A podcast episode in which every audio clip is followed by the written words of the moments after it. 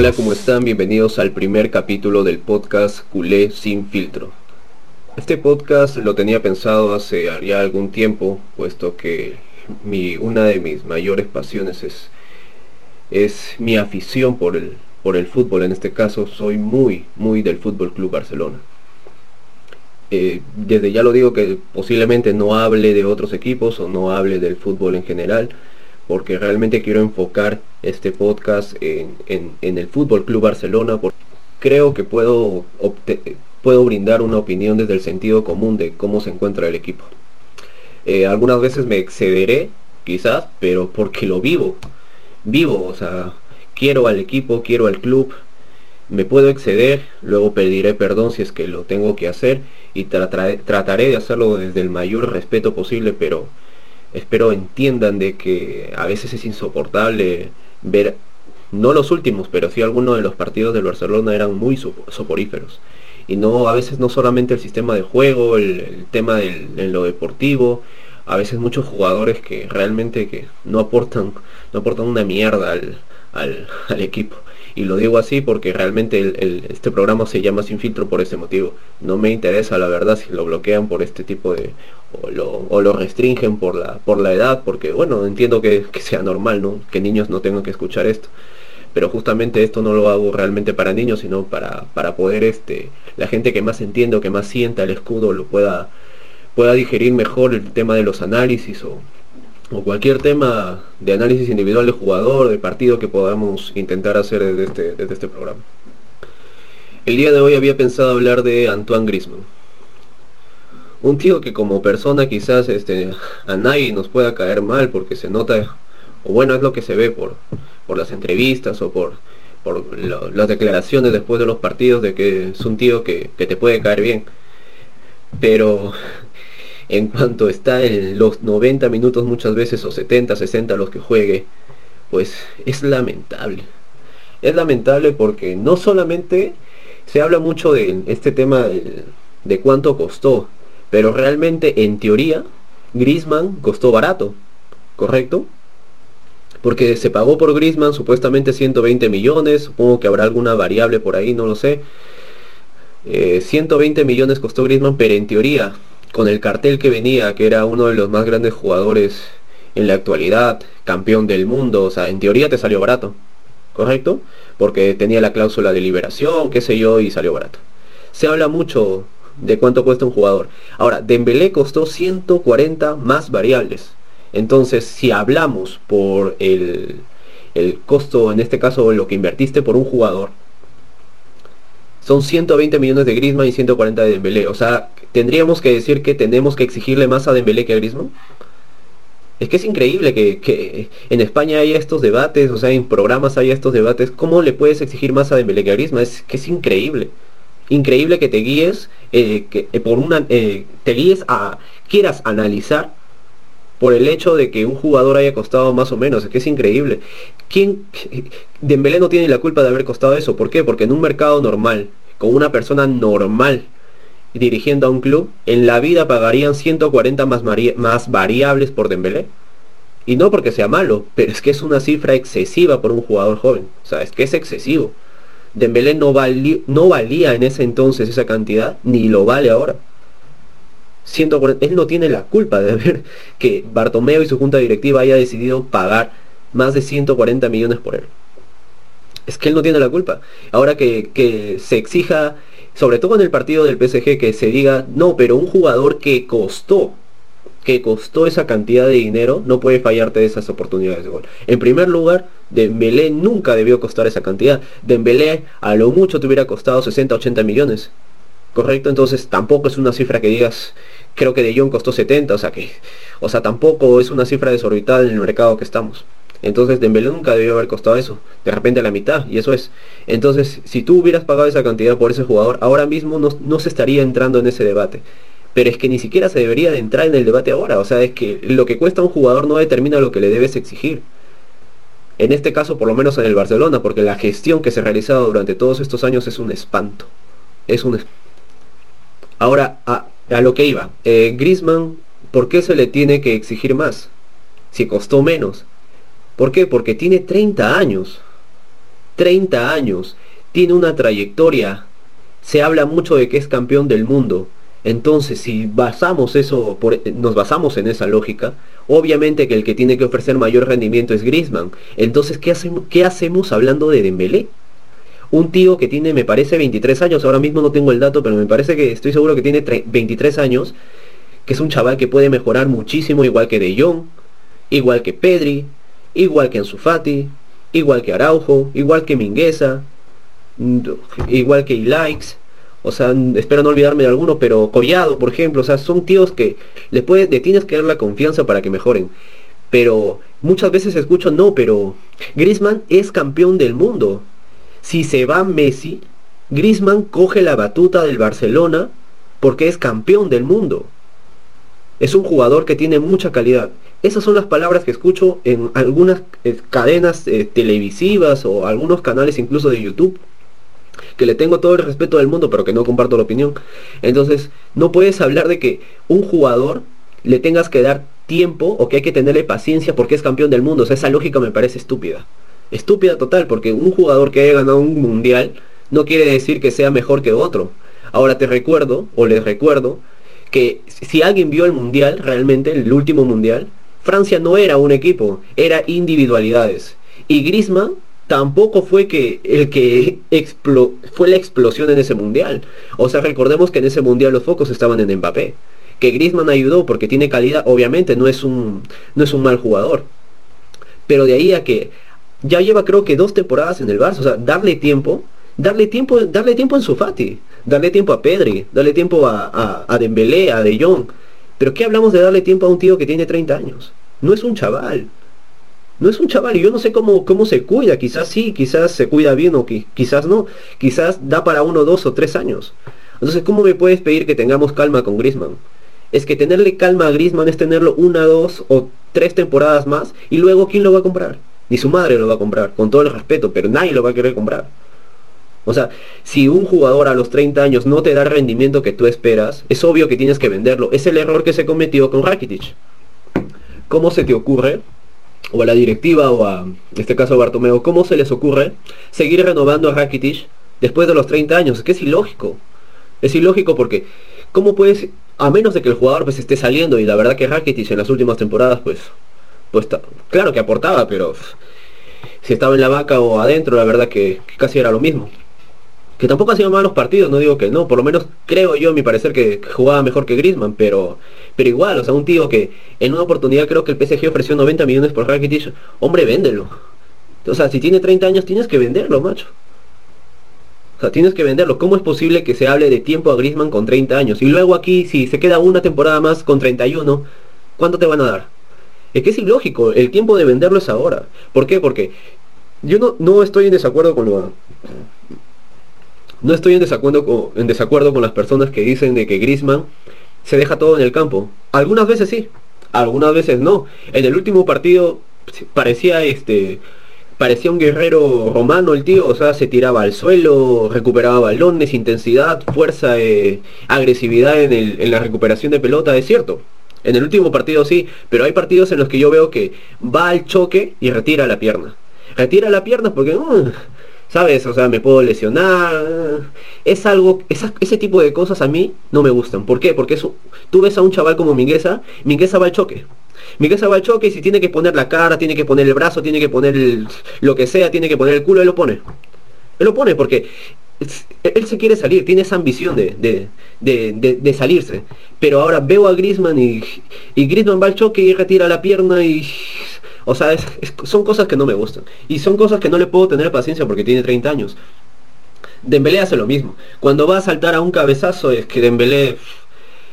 Cuando va a ir a presionar, su velocidad arrancada es enorme, pero cuando va a ir al choque, baja la velocidad. Entonces eso no es ir a presionar. Ir a presionar es ir a tope hasta el final, hasta llegar al jugador y tratar de entorpecerle la salida del balón. Pero si tú vas a llegar al jugador y no vas a ponerle intensidad, al contrario, le vas a bajar, con toda la que venías la bajas, pues no sirve de nada, macho.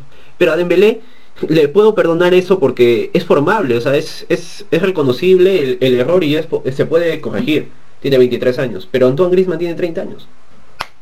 ¿Cómo tenerle paciencia a un tío de 30 años que ya lleva dos temporadas que se le fichó como delantero o en, teoría es que eso es lo peor en teoría él juega de media punta y lo que, a veces jugaba de 9 y lo fichamos cuando en el equipo no existe un media punta o sea otro Coutinho porque Coutinho tampoco tenía sitio acá que se hablaba de que era el nuevo Iniesta o sea es una falta de respeto para Iniesta hombre o sea Coutinho es media punta juega así de interior a veces pero Hombre, estas son, son palabras mayores, o sea, la prensa te vende cosas y la gente las reproduce como si fueran monos amaestrados que los reproduce sin, sin, en este caso, sin, sin muchas veces investigar las fuentes. O sea, tú puedes leer Mundo Deportivo, Sport, el diario que tú leas, y lo peor que puedes hacer es ver el chiringuito y informarte. O sea, si ves el chiringuito y de eso te informas, pues estás muy mal. O sea, es que el periodismo en la actualidad es lo peor que puede existir. O sea, yo no, te puedo describir lo que, lo que puedo sentir por ahora mismo por el periodismo. Que estoy seguro que el 100% del periodismo no es así, que mucha gente que está en el periodismo no es así, pero lo que te ofrece hoy en día el periodismo es muy lamentable. Una prensa sensacionalista, amarillista, que solamente te, busca, y, con, el, con la explosión de las redes sociales es mucho peor, porque te tergiversan cualquier tema y te lo hacen ver diferente. ¿no? Es el tema la última declaración, por ejemplo, que escuché de que, me olvido el nombre, la verdad que para eso soy muy malo, pero hablaba de que Neymar eh, iba a acabar terminando eh, aquí en Barcelona jugando con, con, Messi. ¿no? Y hay un canal que yo siempre lo veo porque eh, informa muy bien que es David de las Heras, que pueden encontrar en YouTube. Entonces este tío ah, muestra, o sea, te da a escuchar el audio o sea, es que eso es un periodista, macho. Te da a escuchar el audio y en el audio en ningún momento menciona de que él asegura de que Neymar va a jugar en el Barcelona con Messi. Pero ya Mundo Deportivo te lo publica, macho. Mundo Deportivo, Sport, me, me, importa una mierda quién lo haya publicado, pero la cosa es que alguien lo publica. Algún diario español lo publica y se vende en las redes sociales, en los diarios, en la televisión, en el chiringuito se vende como que Neymar va a jugar con Messi en el Barcelona. ¿Y eso qué, con qué logran con eso desestabilizar el equipo, macho? O sea, quieren desestabilizar el equipo. Y eso es lo que siempre buscan. El madridismo, la prensa, todo, todo este conglomerado de, de haters que tiene el Barcelona, buscan eso, macho.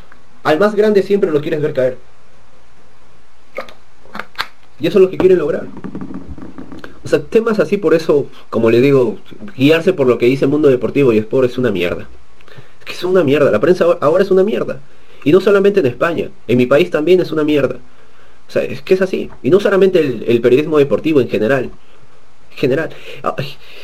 Ahora se me viene a la mente también, es un tema que ya hablaremos próximamente, pero lo menciono ahora. El tema de que no puedas hablar de los árbitros. O sea, ¿Qué puta mierda es eso? Si se supone que hay democracia, capacidad de poder expresar tu opinión. ¿Cómo es posible que no puedas hablar de un árbitro porque te castigan? O sea, ¿de qué estamos hablando? O sea, ¿no puedes, ¿no puedes hacer una crítica a la liga? ¿No puedes hacer una crítica al arbitraje de la liga? O sea, ellos siempre de rositas y no puedes hacer ninguna crítica a la liga. Es que es una dictadura tremenda. ¿De qué estamos hablando? ¿En qué año estamos? ¿En qué siglo estamos? O sea, es imposible. Regresando a lo de Grisman, o sea, es, un tío de que no se le puede dar tiempo. Ahora, se le fichó para ser delantero, macho. O sea, para, para el momento de que no esté Messi fino o Messi no esté, porque hay momentos en que para mí es un tema psicológico, sobre todo en los últimos años, y no lo culpo porque el equipo es una mierda. O ha sido una mierda y ahora parece que está mejorando. Pero mentalmente, psicológicamente no lo culpo porque el tío agachaba la cabeza y le, le, era imposible aparecer realmente en algunos partidos que sí lo hacía así en el 3-0 de Liverpool, porque no, no entiendo cómo ganamos 3-0, apareció Messi.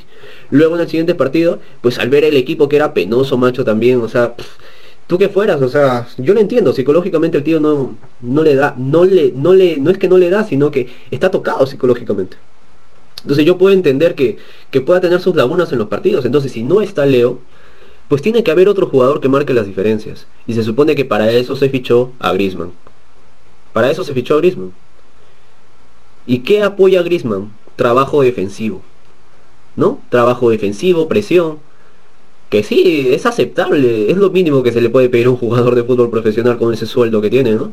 Que son creo que 30, 30, 30 brutos me parece, o 30 netos, no tengo ni idea, es un pastizal lo que gana, pero... O sea, es lo mínimo que le puedes pedir a un jugador profesional que, que tenga trabajo defensivo y que, y que tenga por lo menos eh, que ponga ganas en el tema de la presión alta, o sea, es, lógico, pero ¿qué te aporta en ataque? O sea, un día hace una asistencia para, para la remontada contra el Sevilla, el 2-2 del, gol de Piqué y, y durante, antes de, de la asistencia, es que Griezmann no había hecho nada. O sea, Griezmann no te aporta prácticamente nada. Hay momentos del partido en que parece que estuviéramos jugando con 10. Otra cosa que notaba en Griezmann es, que a veces va a dar un pase el tío y le falta intensidad en el pase. O sea, todos los partidos siempre le falta algo, ¿me entiendes? A veces le falta intensidad en algún pase, pierde algún balón, va al choque y, y, como que va al choque y retira la pierna, como que ah, no me vaya a lesionar. Macho, o sea, esas cosas yo, yo veo en Griezmann y no me gusta. Un tío de 30 años que se le ofrece un rendimiento inmediato, o bueno, no inmediato, pero tienes que ir mejorando, pero ya son dos temporadas, macho, y no, no mejora. Que sí que mete algún gol por ahí de vez en cuando, sí, pero si tú te pones los vídeos de lo que falla, y, eh, y, aquí, aquí puedo sacar, ahora imprimo las estadísticas y no podemos ver que, que, de repente Griezmann no tiene tan malos números. Pero es que las estadísticas, a mí, no digo que me disgusten, pero no, no me guío por las estadísticas. Porque, por ejemplo, tú puedes medir en estadística este, cuántos goles ha fallado Griezmann. Bueno, sí, falló tantos goles, un ejemplo falló tantos goles. Pero ahora es diferente a que tú lo veas cómo los falló. Es muy diferente, porque tú puedes fallar un gol que rozó el palo, quizás. Que tuviste mala suerte, de que el portero te la, el portero rival estuvo en un momento espectacular en ese partido, ¿no? Fallaste y es normal. Pero lo que no te puede medir las estadísticas es las sensaciones que te quedan cuando tú ves un partido. Entonces yo he visto todos los partidos de este 2021 y parte del 2020 también. Pero en que Grisman, o sea, le das un pase, Jordi Alba le da un, centro raso al área y el tío se hace, se hace una mazamorra en el área. O sea, es que un tío de su calidad, de su trayectoria, que mucho se habla que es campeón del mundo, no puede fallar una ocasión de gol así, macho. Es que es inconcebible. O sea, eso sí es inconcebible. Que puedas fallar de vez en cuando, sí, pero hay formas de fallarle. Y lo de Grisman, y yo escuchaba ahí a, este, a Mr. Seitan también, otro canal de YouTube que también veo, la verdad, lo sigo. De vez en cuando, últimamente ya no tanto porque no comparto mucho su opinión. Pero hay algo que sí tiene mucha razón. Es que el delantero puede fallar. O sea, el delantero puede fallar, eso, eso es normal. Pero hay formas de fallarlo. O sea, yo, yo no entiendo cómo es que un jugador así puede fallar ese tipo de ocasiones de gol. Y como decía Mr. Seitan, en el Atlético tampoco era un super goleador. Ojo, que en el Atlético no era un super goleador. No era un super goleador. Entonces, lo lógico es que acá tampoco le podamos exigir lo mismo. Pero es que... Yo entiendo que no se le puede ofrecer lo mismo que, a Messi, por ejemplo, en la cantidad de goles. Pero macho, o sea, un gol de esa de esa facilidad, o sea, es más difícil que lo falles a que lo, que lo metas, o sea, ¿cómo es posible, macho, que, que falles ese tipo de ocasiones? Hay ocasiones ahí con, el portero, de que se le va el, se le va el, tema del control, se le va un poco largo. O sea, es un tío que con su calidad no se puede permitir eso. Y algunos pueden decir, sí, pero de repente no es algo psicológico, le falta eh, confianza en su juego. Ya, ya, pero va dos años acá. O sea, ¿cuántos años le vamos a dar para que el tío coja confianza? Es que hay algo que escuché también en, el, en este programa, el, el, Curubito, que también lo puedes encontrar por, por YouTube. Los recomiendo estos, estos canales porque me parecen totalmente imparciales y que, y que dan una buena información. Igualmente nosotros también estamos en YouTube, nos pueden buscar también como Culé sin filtro, así es que, bueno, pero no quiero, no quiero eh, meter propaganda en la mitad del podcast. Entonces, eh, en el Curubito decían, la, el Barça no es una ONG. Y esto es, esto es increíble porque es la verdad. O sea, el Barcelona realmente no es una entidad eh, con fines de lucro, ¿correcto? Porque no, no le pertenece a un dueño, es parte, le pertenece a una, a una estructura de socios, no ese tema, correcto. Entonces, pero no es una ONG, macho. O sea, no, no podemos esperar a, a Grisman o sea, con 30 años ahora que recién nos ha cumplido, a que rinda, tío. O sea, ¿cómo le podemos, cómo nos pueden pedir paciencia? El Barça no es una ONG. O sea, o rindes que ya tuviste dos temporadas, macho, que te deberías de haber, de haber adaptado. O rindes o te vas, macho. O sea, el Barcelona no te puede esperar.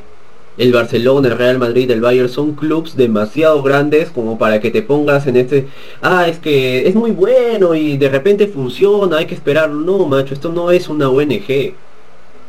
Con todo el respeto para Griezmann, que seguramente es un impresionante jugador, quizás lo sea. Yo nunca lo vi, nunca he visto un partido del Atlético de Madrid, la verdad, con Griezmann, porque la verdad es que no me interesa, aparte que el tiempo que, me doy es para ver al, Fútbol Club Barcelona en todos los partidos que puedo. Pero sí que vi algunos partidos de Griezmann en el Mundial y la verdad que a mí no me, sorprendió, en lo más mínimo. Y cuando lo he visto jugando contra el Barcelona tampoco. O sea, no digo que sea un mal jugador, como lo vuelvo a repetir, pero no es un jugador que encaje en el Barcelona. No tiene, eh, eh, no tiene, ah, no tiene ese algo, ¿sabes? No tiene ese algo de que lo haga, que, te, que te pueda decir, ah, no, es que este tío va a funcionar. Es que, no, tío, ¿sabes? Que lo que muestra en el campo no es representativo de un delantero del Fútbol Club Barcelona. No puedes eh, hablar de, grandeza de club, de querer ganar todos los títulos, de pelear por todos los títulos cuando tienes un delantero que no te funciona. Y el argumento es de que no, hay que tenerle paciencia. Griezmann es muy bueno, Griezmann es campeón del mundo. No me jodas. No me jodas, ¿cómo que Griezmann es campeón del mundo, macho? Un Titi es campeón del mundo. Y mira cómo está ahora. Dembélé estaba en la banca y también es campeón del mundo. Este, este tío Giroud también es campeón del mundo. Y me dices que Giroud que es mejor que Messi porque ha ganado un mundial. Es que, es, que son argumentos estúpidos. O sea, no podemos hablar de que una persona eh, le, tengamos que dar tiempo porque es muy bueno y porque ha ganado un mundial. O sea, que haya sido líder en la selección absoluta de Francia quizás. Pero acá no lo es, no funciona. El Barça no es una ONG para estar pagándole 300 millones eh, o, lo que le pague el Barça, que de repente es más, menos, con variables y todo, no lo sé. No podemos estar pagándole un, sueldo de esa magnitud a un tío que no funciona. Y que, no, nos pueden pedir tiempo para Grisman. O sea, es que es increíble pedir tiempo para Grisman. No se puede. O sea, ¿cómo, cómo lo justificas? O sea, pedir tiempo para Grisman. ¿No? O sea, es increíble. Ahora dicen, no, no, es que no se puede vender porque en primer lugar nadie te va a pagar nada por Griezmann. Esa es la mierda de los madridistas. Es la mierda de los madridistas porque te tratan de, de desestabilizar. Yo no creo que no haya un equipo que te pueda ofrecer algo por Griezmann. No lo creo. ¿Por qué? Porque tiene el dichoso cartel de, ser campeón del mundo y un excelente jugador. Tiene ese cartel, por más de que no esté funcionando en el Barcelona. Su mismo entrenador en la selección de Francia lo dice, es un increíble jugador. Y eso a nosotros nos viene bien. Porque Griezmann se puede vender. Ahora dicen de que no está amortizado y por ese motivo no se puede vender. A ver, yo creo que no es el primer jugador que no haya estado amortizado y que se haya vendido en algún club. En primer lugar. Yo no creo que él sea el primero. O estamos descubriendo alguna nueva economía, alguna nueva ciencia económica aquí. O sea, no. O sea, no creo que... Estoy seguro, completamente seguro que no es el primer jugador que se vende sin haber estado amortizado, macho. O sea, no es el primer jugador que se vende. Y dicen, sí, pero igualmente con lo que te, te dan por Griezmann no vas a poder comprar a Haaland. Sí, seguramente no vamos a poder comprar a Haaland. Pero nos sacamos a un tío que no sirve, macho. Ahora dicen que la próxima temporada nos quedamos sin Grisman y sin Haaland. ¿Y qué te aporta Grisman ahora? ¿Qué te aporta Grisman diferencial para que tú puedas decir la próxima temporada teniendo a Grisman pues podemos ganar la Champions o podemos ganar la Liga o podemos ganar la Copa? Es que da igual. Es igual que con Coutinho, 160 millones más variables. ¿Qué te aporta Coutinho? ¿Me puedes decir que con, Coutinho la próxima temporada nos va a ir mejor? Obviamente que no son jugadores que nos tenemos que deshacer sí o sí, venga o no venga Haaland. Si viene o no viene Haaland, no tiene nada que ver con que se vaya o se quede Griezmann. O sea, Griezmann es un tío de 30 años que se tiene que ir. Un Titi es un tío que le importó una mierda el club, que se fue a jugar el Mundial y, tiró, dejó tirado prácticamente, porque seguramente, yo estoy convencido de que le recomendaron de que no estoy seguro ahora, no tengo la noticia, no la he buscado ahora, no tengo el computador cerca, pero estoy casi un 99% seguro de que el Barcelona, los médicos de Barcelona, le sugirieron que se opere la puta rodilla. Pero a él le importó una mierda. Le importó una mierda, y es que es así. Le importó una mierda y se fue a jugar su mundial. Y dejó tirado al club que le paga el puto sueldo que gana. Creo que está ganando 15 millones. 15 millones. Si no es que más o 20, no lo sé. No lo sé, no tengo ahora los datos, en el, en el próximo capítulo lo veremos, pero ahora no lo tengo el dato. Pero es una salvajada lo que gana, lo que, lo que gana un Titi. Y es un tío que desde el, primer, desde, desde el primer momento que hizo eso, para mí no existió para el, para, para el equipo. O sea, para mí debería haberse vendido hace mucho tiempo. Y encima se lo renueva. Que es increíble. Otro jugador que se tiene que ir, obviamente, es esto, es, que estos brasileños yo no sé por qué los fichan un tío que la verdad yo detesto esta clase de, personas porque no tienen una mentalidad eh, para lo que necesita el club. No tienen una mentalidad para lo que necesita el club. ¿Sabes? O sea, o sea si tú estás... si tú quieres realmente ser un jugador profesional y, y de repente crecer en tu, en tu carrera, ¿Cómo se te ocurre este, de repente tener un hijo, no sé qué, a los 16, 17 años, no sé a qué edad lo, habrá tenido este tío brasileño que juega en el Barça B, no me acuerdo de su, nombre, ¿cómo, ¿cómo carajo se llama? No recuerdo su puto nombre este tío. Este, que es un brasileño ahí que lo trajeron de para que juegue en el Barcelona B, creo que ni siquiera es titular. Gustavo Mayo, ya, ya me acordé el puto nombre, Gustavo Mayo. ¿Por qué fichas este tipo de, personas, tío? O sea, eh, el tío tiene, ah, tiene hijo a su edad. ¿Cuántos años tendrá? ¿19 años, macho? O sea, ¿con qué madurez tienes un hijo? ¿En qué mierda tienes la cabeza? O sea, si, si tienes la cabeza en, esa, en esas estupideces y no te dedicas a tu puta carrera a los 19, 18, 17, 16 años, ¿Qué podemos esperar que espere del fútbol, macho? O sea, yo no sé si tiene, de repente me equivoco, pero para mí tiene mucha relación. Ahí se ve mucho en la mentalidad de, una persona. O sea, ¿cómo fichas a un tío así? Y, yo soy muy poco de los brasileños, la verdad. Es que, veo, hay mucha gente que habla de, Neymar, que porque es desequilibrante. El tío es un puto provocador. Que, juega muy bien al fútbol, seguramente que sí. Pero a veces hace regates que son innecesarios, tío, pasa la pelota, igual que Coutinho cuando llegó, o sea, cuando llegó y vi su primer partido es que el tío se quedaba con la pelota un año para hacer sus putas muecas con las piernas y, no pasaba el balón, macho. Y lo que necesitamos es fluidez. Fluidez en el medio del campo, rapidez para poder atacar, macho. No necesitamos a un tío que la, que la tenga ahí 20.000 años y, y, no la pase. O sea, es que es increíble. Y encima trate de hacer sus muecas estúpidas y pierde el balón. O sea, es algo que no. Y es, es, alguna de las críticas que yo escuchaba de los comentaristas de esta estupidez de, de, ESPN, que yo no sé cómo la gente puede ver ese programa que es asqueroso, que se dedican a, narrar un partido de fútbol cuando no han visto cinco anteriores y, y, se, y su data es de hace cuatro o cinco partidos y te hablan de un jugador de su rendimiento. Hombre, te hablan de un jugador de su rendimiento porque lo han visto hace cuatro o cinco partidos que narraron. O sea, es increíble y te lo dicen como con una asertividad, o sea, como con una este, con una veracidad para ellos, o sea, como si fuera como si fuera ley. Y es una mierda muchas veces lo que hablan. Y hablaban, muchas veces escuché, de que De Jong no pasa muy rápido la pelota. Hombre, si no entiendes cómo juega De Jong, pues no sé qué mierda haces comentando un partido de fútbol. De Jong no se lo fichó para que pase rápido el balón. No es la función de De Jong. Cosa que Coutinho se lo fichó supuestamente para ser Iniesta. Iniesta era un jugador rápido mentalmente que pasaba rápido el balón y eso es lo que se esperaba de Coutinho, en teoría, entiendo yo, porque si tú hablas de que Coutinho viene en el papel de Iniesta, obviamente que tiene que tener la capacidad mental para jugar en espacios reducidos muy rápido y no hacer las estupideces que hace con las pelotas, ahí intentando que alguna vez se le sale un pase bien así en pared, pero pero es que no aporta mucho en los partidos, o no aportaba mucho en los partidos porque hace cuánto tiempo que no juega. Y De Jong no se fichó por ser un jugador así. De Jong se fichó supuestamente para servir de mediocentro defensivo cosa que también era un error, porque el perfil de De Jong no es ese.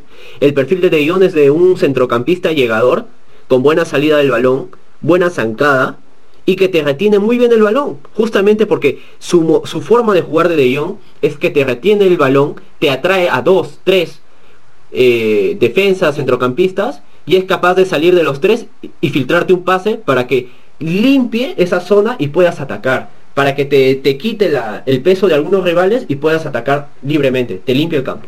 Esa es la función de De Jong. La función de De Jong no es estar jugando al toque, toque, toque, toque. No es la función de De Jong, porque De Jong no juega así. Que lo puede hacer quizás pueda mejorar con el tiempo, sí. Pero no se lo fichó para eso. Cosa que a Coutinho sí se lo fichó para eso. O sea, son críticas que son infundadas hacia De Jong. Pero bueno. Volviendo a Griezmann. Eh, como lo decía, es que es un tema muy la verdad es que es muy crítico porque eh, hay, mucha gente que apoya a Griezmann, o sea, en Twitter veo a alguna gente que también es muy hater, y una cosa es ser hater y otra cosa es pues no estar del no estar de acuerdo con el jugador. Ahora, eh, voy a en este caso voy a analizar el siguiente partido que tiene el Barça, creo que es contra el Valladolid. No sé si jugará a Griezmann, pero seguramente sí. Y seguramente lo voy a putear porque, porque lo que ofrece en el campo lo amerita, o sea, lo merece. Con todo el respeto que luego, si me excedo, le pediré disculpas. No, no creo que nunca en su vida escuche un video mío, pero si lo escucha, pues el mayor respeto, porque al final de cuentas el, tema del fútbol se queda ahí, no, no tiene nada que ver con lo personal, pero es que a mí me gusta vivir los partidos, o sea, lo vivo, lo siento los partidos, entonces no puedo este, dejar de putear a un jugador de que es que no, hay, no ayuden, o sea, en ataque es poco lo que aporta, poquísimo, si no es por decir nada. No te aporta prácticamente nada en ataque. Que te aporta trabajo, sí, pero no se lo fichó para eso, macho. No se lo ha fichado para eso. Y, yo creo que soy muy de, de, la idea de que lo que empieza mal, mal acaba. Y Griezmann empezó mal desde antes de haber fichado desde el Barça. O sea, si tú empiezas mal desde antes de fichar por un equipo, es que es que algo va mal. Algo va mal. O sea, Griezmann empezó mal y no creo que, que acabe bien. Es un tema que tiene 30 años, o sea, no, no, yo no le veo la, el, motivo del por qué eh, mantener al jugador aquí. Ahora se habla en prensa de que Griezmann ha dicho de que se quiere quedar, es otra estupidez de la prensa. También han dicho de que Kuman ya tiene la lista, ¿no? La gran lista de los fichajes que quiere Kuman, ¿no? La gran revelación de los periodistas. ¿Y cuáles son la puta lista? Lo mismo de siempre. Lo mismo de siempre. Dice, Kuman quiere un central. ¿Ya? ¿Y qué mierda es eso? Un central zurdo, un central diestro. ¿Qué quiere Kuman? No te especifican porque no tienen una puta idea de lo que quiere Kuman, porque no lo saben, porque son solamente especuladores de noticias. Opinan lo que creen, lo que dice uno lo repiten y lo repiten como si fuera su información. Es que es increíble. Hablan de que Kuman quiere un central. ¿Qué central? ¿Zurdo? ¿Diestro? ¿Qué quiere? Ahora, dice que quieren a Depay y Wijnaldum. Qué gran revelación, macho. Se habla desde que inició Kuman de esos dos jugadores. Y que ahora me digas que los quiere. Pues obviamente, tío, ¿cuál es tu, cuál es tu novedad? ¿Cuál es tu primicia de que quiere a los dos? Y vete, ve, ve a saber si, si de repente los quiere todavía. Que de repente a, a Memphis Depay quizás sí, pero de repente a Wijnaldum no. Pero ya te están vendiendo el tema de que sí. Te están vendiendo ese tema. Ahora también he leído que quiere a un lateral izquierdo, no, que, que no quiere un lateral izquierdo porque quiere probar a, a Valdé, creo que es el, el, chaval este del, del filial. Eh, ¿Qué más? Eh, creo que, que, en eso acaba... Ah, que quiere la renovación de, de, Dembélé y de, Messi. Pues qué gran revelación, macho. O sea, que es increíble su primicia porque es que nadie lo sabíamos, ¿eh? Nadie nos imaginábamos que Kuman quería la renovación de Messi y de Dembélé. Si todos sabemos de que le encanta Dembélé, tío, lleva creo que 17 o 18 partidos consecutivos jugando y muchos de ellos de titular. Y está comenzando a mostrar, para mí, el 20-30% de lo que puede darte Dembélé. O sea, si yo fuera Kuman, aunque yo no soy entrenador, pero eh, eh, en, mi, en mi humilde opinión, pienso yo que que Dembélé lo pongo con Henry Larson ahí a entrenar una o dos horas más eh, tiros al arco y el tío mejora. Obviamente que no va a mejorar de un día para otro, pero estoy seguro que bastará una temporada para que el tío se salga. Es que con esa velocidad, con esa velocidad, eh, es que de 25 goles por temporada no baja Dembélé. Es que con esa velocidad es impresionante, tío, que el tío no pueda, no pueda volverse un goleador espectacular. Pero necesita ser guiado. Y, y necesita darle tiempo, quizás sí. Cada jugador es distinto. Cada jugador es distinto. Que Dembélé necesita de repente tiempo, sí. ¿Y por qué no dárselo, macho? Tiene 23 años, creo. Ahora, pedir tiempo para Griezmann. Es que no hay argumentos. O sea, no hay argumentos para que tú digas, ah, sí, se justifica lo de Griezmann. Y muchas veces, periodistas, gente en Twitter apoya a Griezmann porque hoy sí hizo un gran partido. Tío, ¿un partido de 10? ¿Un partido de 10? Y encima de que Griezmann no aparece durante todo el partido. Tiene por ahí algunas cosas algunas veces. Pero después se borra del partido. O sea, a veces jugamos 10 contra 11. Y es así. Jugamos 10 contra 11. Otro jugador que se habla de que podría salir es, aparte de este brasileño Gustavo Maya, este el otro brasileño, este tío eh, Mateos Fernández, que ni siquiera ha sido presentado. Otro fichaje que supongo, porque no tengo pruebas, pero supongo yo que lo único, por lo único que se fichó fue por el tema de de las este, las comisiones que se ganan por los fichajes. Porque yo no me explico cómo fichas a un jugador que ni siquiera cuenta para el primer equipo y ni siquiera ha sido presentado. O sea, el tío no existe. El tío no existe. Ya, a ese tío tenemos que vender. Otro jugador que posiblemente salga es Braithwaite. Que yo creo que es muy lógico que salga porque... Hombre, o sea, con todo el respeto del mundo, pero no ha dado tan mal rendimiento, pero hombre, o sea, si tu cambio, cuando estamos en el minuto 85 para, no sé, para intentar meter algo al partido y cambiar las cosas, es Braithwaite, estamos mal. O sea, estamos mal porque ¿cómo es tu cambio Bradway? O sea, eres un equipo top y tu cambio es Bradway. O sea, desde ahí yo creo que no. Para eso metemos a alguien del filial, macho. O sea, yo soy muy partícipe del filial. O sea, mete a alguien de la cantera en lugar de tener a Brett Pero bueno, no sé si saldrá. me da un poco igual, la verdad. Porque igual no será titular, o sea que da igual. Y el otro jugador es Lenglet. Lenglet, o sea, el otro jugador es Lenglet que que sí, o sea, su temporada ha sido horrible el tío, horrible, pero creo que muchas veces ha tenido mucha mala suerte, o sea, a veces el, jugador se le mete y él termina pisándolo, pero porque es que creo yo que es mala suerte, la verdad. Seguramente que, ha podido haber estado mejor posicionado, de repente estar este, mentalmente más concentrado y, estar eh, eh, con, una, eh, con una anticipación mayor a la jugada, quizás sí, no digo que no, pero es un poco también mala suerte. Y es una mala suerte que Kuman ha tenido este año con el Barça, porque, o sea, mira la lesión que tiene Piqué, que tuvo Piqué, que ahora todavía está con esa lesión que ha recaído. Ansu Fati con lesión. Bueno, la, lesión de Coutinho ha sido una bendición, o sea, es una realidad. La, la, en este caso, la lesión de Coutinho ha sido una bendición, porque si no, Pedri no hubiera jugado tanto tiempo. Ese es otro tema. Pedri no hubiera jugado tanto tiempo si es que Coutinho no se hubiera lesionado, estoy completamente seguro. Y sí, o sea, yo no creo que se venda el inglés porque no tenemos a otro central zurdo, zurdo y en el mercado, o sea, poco, la verdad. ¿A qué central zurdo te traerías? O sea, ahora mismo no se me viene a la mente nadie, o sea, es que es... ahora el mercado en defensas está complicadísimo, igual que los laterales, o sea, ¿quién te traes el lateral bueno que sea izquierdo? O sea, zurdo, perdón, por el lado izquierdo del campo. ¿A quién te traes? Alaba, yo que es difícil que venga el tío, aparte que el tío está en la final de la carrera, solamente quiere ganar dinero y a la mierda. O sea, yo no lo traería a, Alaba. Entonces, eh, ¿a, quién fichas? O sea, es que hay muy pocos. Hay uno o dos quizás que te puedan brindar algún tipo de, no de, rendimiento adecuado, pero no hay ninguno que tú digas, este puede ser el, titular para muchos años, no hay ninguno. Ah, y ya casi me olvidaba del, fichaje, el mejor fichaje de toda la historia del Barça que hizo. Eh, Miralén Pjanic. Como decía, eh, Miralén Pjanic, es que en primer lugar se habla mucho de que por qué lo cambiamos por Arthur, porque Arthur nos hubiera servido más, es un jugador joven, y en eso estoy de acuerdo, es un jugador joven. Pero ya se hablaba, no sé si realmente es cierto, pero ya se hablaba de que el tío tenía una amistad muy cercana a Neymar. Y yo soy muy de pensar, la verdad, o sea, soy muy partícipe de que todo lo que se le acerca a Neymar se jode. Todo lo que se le acerca a Neymar se jode, se pudre. ¿Me entiendes? Y es uno de los motivos que ya lo vamos a tocar. Ojalá nos dé el tiempo. Sí, todavía no el tiempo. Lo vamos a tocar el tema de Mbappé. ¿Por qué yo no lo ficharía? Pero vamos primero con Pjanic. Perdón, con... Sí, claro, con Pjanic. Es que...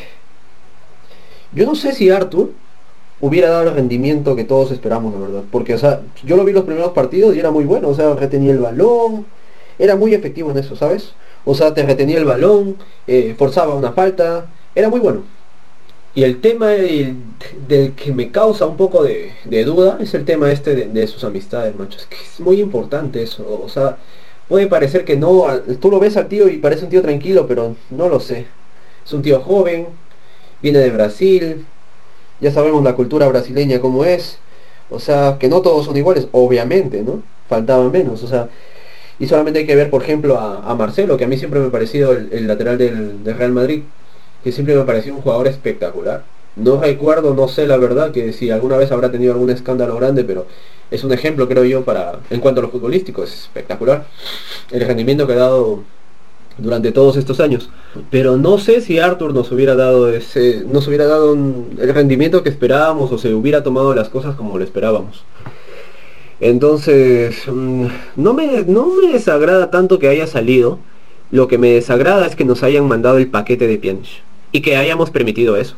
O sea, y el tema que este, la salida de Arthur se da por un tema de balance de cuentas, no sé qué estupidez de Bartomeo, es que ese tío debe ser persona no grata en el, en el Barcelona, no sé, seguramente socios que deberían quitarle, tío, el carnet de socios, que ha jodido el club y encima, o sea, se presenta ahí, seguramente ha sido invitado, pero puta, hay que tener cojones para presentarse al, al, acto de presentación de, de, investidura de, de Joan Laporta como presidente del, del Barcelona y presentarse ahí con José.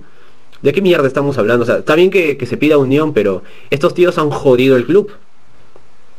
Lo han jodido y se presentan como si nada, o sea, que hay que tener sangre en la cara. Hay que tener sangre en la cara. Y que dejan con deuda al club. O sea, e, este año que va a culminar, no va me parece que, no sé, la verdad que ya, me, ya, ya entré en una laguna, no sé en, si ya en qué periodo termina, pero me parece de que la porta es el que va a heredar todo el tema este de la deuda, pero no se le va a poder eh, responsabilizar de nada a Bartomeu porque el periodo de Bartomeu va a terminar con, lo, con un balance positivo. Al menos no va a resultar negativo. Entonces, terminando el balance así, no le puedes hacer ningún, no sé, proceso administrativo, lo que se le puede hacer a Bartomeu, porque las cuentas están ahí. Ahora, el que se jode con todo lo que ha hecho Bartomeu es la porta. Y aún así el tío está ahí. Aún así el tío se ha presentado y ha ganado con total... Es que ha sido una brutalidad como ha ganado. O sea, es que el tío es, es puro carisma. Es, es un tío que su capacidad de, de oratoria es impresionante. O sea, escuché el discurso en su... Cuando recibió el cargo de presidente y es que el tío ni siquiera tenía un papel o sea, que el tío es puro sentimiento. Y se le nota cuánto se le nota que es barcelonista. Y eso, a mí pues, me da igual, la verdad. Yo estoy seguro que la Porta no lo va a hacer peor que, que Bartomeo. Pero eh, aún así, que si no lo hiciera tan brillante como la, primera vez que fue presidente, aún así cuando su, cuando su mandato no sea de repente eh, lo espectacular que fue en su primera etapa como presidente, aún así, yo lo hubiera elegido sabiendo todo eso igual, yo lo hubiera elegido. ¿Por qué?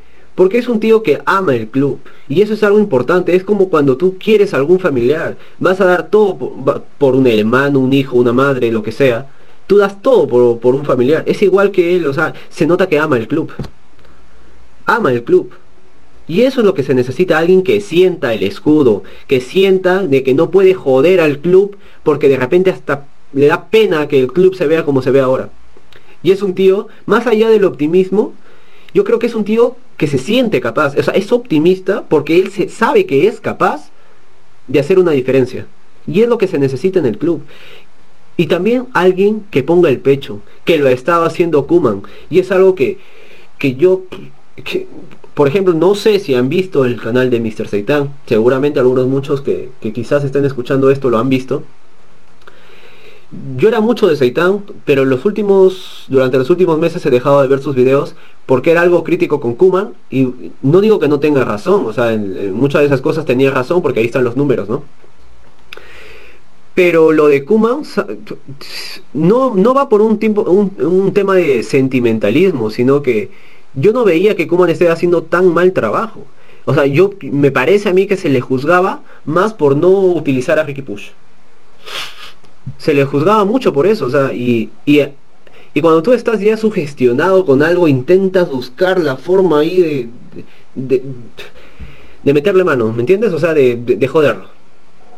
Entonces yo no pensaba que Kuman lo estaba haciendo tan tan mal, la verdad. Ahora, teniendo en cuenta también que no le han traído ningún fichaje, o sea, era un tío que se que ha dejado de ser eh, entrenador de la selección de su país que creo que nunca había tenido un cargo, o sea, como entrenador tan importante, deja todo eso.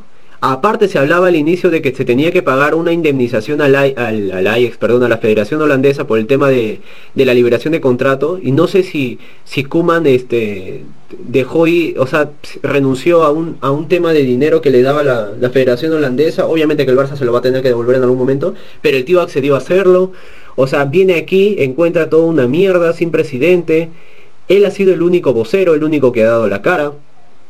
Ahora he leído hace unas horas de que ha tenido una conversación con Tusquets en la que él le dice de que no le interesa a él cuando le paguen, lo que él pueda ayudar en el club, él está dispuesto a hacerlo. O sea, es que son palabras increíbles, que te aseguro que cualquier persona no lo haría. Que cualquier persona no lo haría. Entonces es un tío que ama el club. O sea, esta gente es la que se necesita para que el club eh, siga en este camino para volver a ser el mejor club de Europa, que actualmente no es el Real Madrid, macho. Y olvídate, el Real Madrid no es, no ha sido tampoco el mejor club del mundo. A mi parecer el mejor club del mundo ahora, y durante muchos años, lo ha sido el Bayern. El Bayern y el Barça. Que ahora el Barça está en un mal, en un mal momento, sí. Pero ojo, que algunos hablaban de que sí, pasará un año, pasará dos años, en cinco años recién regresará el Barça. El Barça ya está volviendo. Y lo dejo ahí, el Barça ya está volviendo. Es que no se necesita nada más que recordar las raíces, recordar la historia con la gente adecuada, con gente que ame el club. ¿Cuál es la historia del Barça? La cantera. La cantera es una de las mayores alegrías y éxitos que le ha dado al fútbol, al Fútbol Club Barcelona. Es uno de los mayores aciertos que se ha hecho en el club. Ahora, se habla de que puedes fichar a uno. Tío, el que el que venga y quiera venir, bienvenido será. Yo soy muy de Haaland, pero si el tío se quiere ir al Madrid, que se vaya, macho, no se acaba el mundo. No se acaba el mundo. Se hablaba de que no teníamos centrales, subes a Araujo, subes a Mingueza y mira el rendimiento que te dan. Es que antes de fichar a Pjanic, por ejemplo, a este tipo de jugadores, que, que tú puedes decir, sí, pero es que hay que darle tiempo para que se adapten.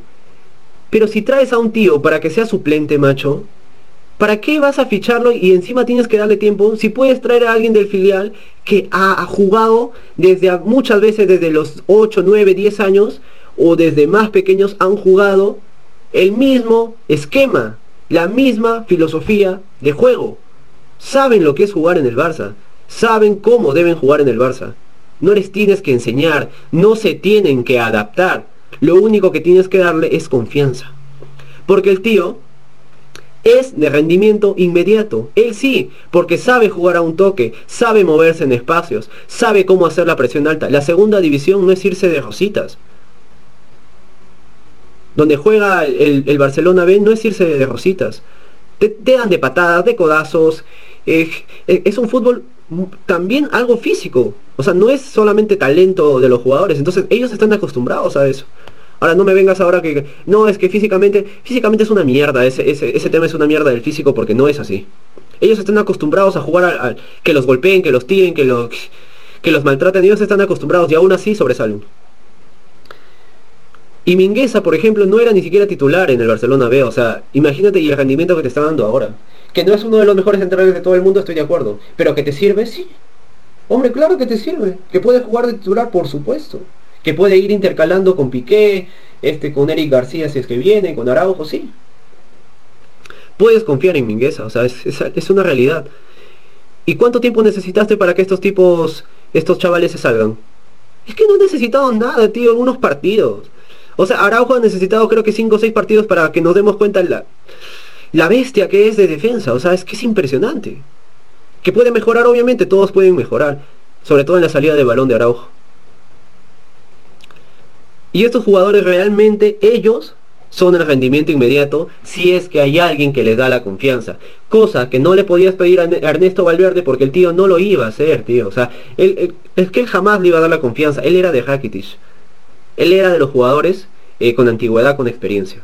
Ahora se vende la, también la historia de que Kuman está apostando por todos los jóvenes. Eh, también es un tema de, que, de doble filo porque o sea, está, está apostando por jóvenes porque no le queda de otra. Porque no le queda de otra. O sea, tampoco es de que está apostando por todos los jóvenes. Pero hay una cosa positiva que tiene Kuman. De que sabe darle la confianza a los jóvenes. O sea, quizás si hubiéramos estado en otra situación económica y le hubieran traído los fichajes que él quería, los Minguez, Araujo que están jugando ahora, no estarían jugando todos los minutos, o Pedri que no, estarían jugando todos los minutos que están jugando ahora. Pero Kuman sabe darle la confianza. Para que cuando salgan, hagan algo que sea positivo para el equipo. Y realmente la cantera es el rendimiento inmediato. Porque vienen mamando toda la historia del Barça, todo el esquema del Barça, toda la filosofía del Barça prácticamente desde que nacen. Muchas de sus familias son barcelonistas. La familia de Pedri es una, creo que uno de los fundadores de una peña ahí en, Las Palmas. O sea, imagínate, toda su vida eh, siendo barcelonista, viendo los videos de Iniesta, él mismo lo dice que se veía o se ha visto todo, todo tipo de videos de Iniesta para mejorar. O sea, estos tíos son rendimiento inmediato. Estos tíos son rendimiento inmediato. No, no, no me traigas a Pjanic, o sea, no me traigas a... Es que ni siquiera Artur, te diría la verdad. Ni siquiera Artur. O sea, seguro que era muy bueno y a mí me parecía que era muy bueno, sí. Pero es que tiene que demostrar ser, pero es que una bestia para traerlo así como Haaland, para que desprecies a la cantera y no subas a alguien de la cantera y darle la oportunidad. Es que darle la oportunidad a una de la cantera es que es rendimiento inmediato, macho. Y puede ser también que te salga mal, o sea que aún con confianza el tío no, no dé el rendimiento que, que pueda dar. Entonces ahí obviamente que hay que fichar. Pero no puede ser que la primera opción sea fichar y luego la cantera. No puede ser esa la idea. Lo primero debería ser la cantera y luego fichar. Ahora se habla mucho de Lava, pero ¿para qué le vas a pagar esa ficha a Lava? O sea, ¿en qué, en qué te basas para, para darle eso a Lava? Esa cantidad de dinero que quiere. Que no sé si es cierto también, porque la prensa ya sabes cómo es, pero... Eh, no sé, mm, yo no, no lo ficharía la verdad, porque es un tío que está en la última etapa de su carrera, quiere forrarse de dinero y una mierda, o sea... Es que es eso, quiere forrarse de dinero. Me, puede equivocar, sí, de repente quiere jugar al máximo nivel, pero lo dudo. Lo dudo. Por cómo se mueve el fútbol actualmente, lo dudo. Entonces si dicen, yo no lo he visto porque no veo muchos partidos del Barça B, la, verdad, quizás empiece a verlo, no sé si es que también el, el, por, en este tema del podcast o por YouTube, este, en los comentarios me lo, me lo piden, ¿por qué no? Es que el Barça B, estoy seguro que son un espectáculo también. Entonces, entonces se habla mucho de Valdé como lateral izquierdo. Valdé creo que es un nombre o apellido, no lo sé, pero se habla mucho de él. Entonces, si realmente se, se, tiene buenas, buenas, buenos informes de él, ¿por qué no subirlo al primer equipo? ¿Por qué esperar todavía a la siguiente temporada? Hay que subirlo, macho. Hay que subirlo. Y ya. ¿Para qué esperar? ya que se vaya aclimatando a la, a la, plantilla, ¿no? Que vaya mejorando. Ahora Junior Firpo tiene que salir, o sea, ese es otro tío de que la verdad a mí hablan mucho de que bueno ha mejorado su rendimiento, pero el tío no tiene la calidad para estar acá. O sea, muchas veces llega al área y da unos centros que, madre mía, o están muy atrasados, o no llegan al área porque chocan algún defensa. es que el o sea, yo lo comparo, mm, un lateral izquierdo lo compararía con, Marcelo, por ejemplo, y es que Marcelo era, porque ahora ya no, pero lo era, era espectacular. Y era uno de los, de los, creo que yo de los motivos por los que el Real Madrid eh, competía medianamente, porque un equipo de verdad nunca ha sido, pero competía eh, con sus pedradas al área. Pero Marcelo sí, o sea, tiene una calidad espectacular para los centros, que eso no, no deja de, no deja de, de desmerecer de mi parte que el, Madrid es un equipo asqueroso, o sea, juega asquerosamente al, contraataque ahí con balones al área, pedradas con Carvajal, con Lucas Vázquez, es, es un asco de equipo, pero que, no quita la calidad que tiene Marcelo. Por ejemplo, entonces yo veo a Junior Firpo, lo comparo con el mismo Jordi Alba, por ejemplo, que Jordi Alba siempre me ha parecido que el tío jamás en su vida va a poder ser, o bueno, ya se le pasó también el tren de que iba a llegar a ser uno de los mejores laterales izquierdos porque el tío no es capaz de patear al arco. Es que en los últimos partidos sí que lo hemos visto patear al arco y no lo, y no lo ha hecho mal, pero es que había partidos del año pasado es que tío patea al arco. ¿Qué haces buscando atrás? Patear al arco, o sea, me parece, esa es una de las grandes diferencias por lo que si tú me dijeras hace 5 o 6 años o 10 años, bueno 5 creo, no, no lo sé, cambiemos a, a Marcelo por Jordi Alba, yo lo hubiera cambiado. Porque me parecía de que Marcelo es mucho más completo. Pero, pero bueno. Ahora, si comparamos a Valdé eh, con, Jordi Alba, perdón, a, Junior Firpo con Jordi Alba, Junior Firpo no tiene nada que hacer, o sea, es que el tío no centra bien, eh, defensivamente, es que contra el Paris Saint Germain se habla mucho de que pudo con Mbappé. Ya, sí, tuvo su día, porque lo he visto en otros partidos y madre mía Junior Firpo es que el tío no es capaz de defender sin hacer una falta. Si no tira un codazo, es un cabezazo, una patada, lo que sea, pero el tío que cuando lo regatean, porque lo regatean, con esa velocidad que tiene, lo regatean, y con esa altura que tiene, lo regatean como si nada, y el tío no es capaz de parar al, lateral o al, al extremo que esté atacando, y le hace falta es que yo seguramente no en el 100% de las veces, pero estoy seguro que un 70-80% de las veces Firpo hace una falta. No es un lateral que necesitemos en el Barcelona. No es un lateral que necesitemos en el Barça. La verdad es que no, no tiene la calidad para estar en el Barcelona. Si el Inter lo quiere, ponle un moño y que se lo lleven, tío. Ahora también me parece que Emerson ya termina su contrato con el, con el Betis, me parece que está, ¿no? En esto de la copropiedad que tienen entre, entre clubes. Y ya le tocaría venir la próxima temporada al Barça, pero... No sé, la verdad. Con Serginho de a ese nivel que está, que aún puede mejorar muchísimo más porque todavía lo noto un poco tímido. Pero yo creo que Emerson, yo creo que nos pueden dar un buen, dinero por él, quizás 20 millones, 15 millones de euros, que nos vendría muy bien. Así es que no, no, creo que Emerson se, se, deba de quedar. Ahora, ¿qué hacemos con Sergio y Roberto? Sergio y Roberto es un caso, no, no sé, es un poco raro la verdad, porque no, no sé si quedármelo o no. No sé si quedármelo, no, dependerá también de si, se queda Emerson o no se queda Emerson. De repente, o único me quedaría con uno de los dos, ¿no? vender al que por el que nos den más, quizás. Pero bueno, es, relativo. Eh, tendríamos que ver, analizar todavía con cuál se, o, realmente ver, saber de la, de la voz de la porta de quién se, quién se queda, o de la voz de Kuman quién se quedaría en el equipo, porque no lo sé, no, no, no lo tengo claro. No lo tengo claro. El tema de Dembélé creo que sí ya es importante renovarlo, sea que se quede o no se quede, para poder, si es que no se queda, venderlo.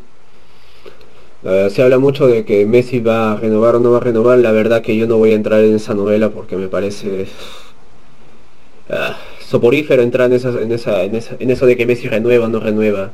Es algo que me molesta, me molesta. y, no, y no me molesta Messi, sino me molesta la situación que se que se ha generado. Todo este tema de la pandemia, todo este tema de la, de la maldita directiva anterior que estaba, o sea, que ha generado todo este tipo de problemas. Eh, el mismo Messi tendrá algún tipo de responsabilidad, seguro que sí, o sea, tampoco es de que todos somos unos santos y todos los demás son culpables. Pero esta novela que a mí no me gusta, la verdad. O sea, ¿te vas o te quedas, macho? ¿Te vas o te quedas? Pero entiendo también de que hay un tema ahora de que tendrán que hacer auditoría en el club para ver cómo va la situación, ¿no? Muchos dicen de que ha sido guiños de Messi para que se quede, pero uh, yo no lo veo tanto como, como guiños, la verdad es que esto es como lo que hablan de Haaland, de que estaba viendo un partido de, en Barça TV, o sea, estupideces, no son ningún guiño, o sea, lo de Messi ese día de que va a votar, que es el, creo que es el primer, la primera vez que va a votar, hombre, porque antes estaba jugando, o sea, ¿cómo ir a votar? Se va a repartir en dos para ir a votar,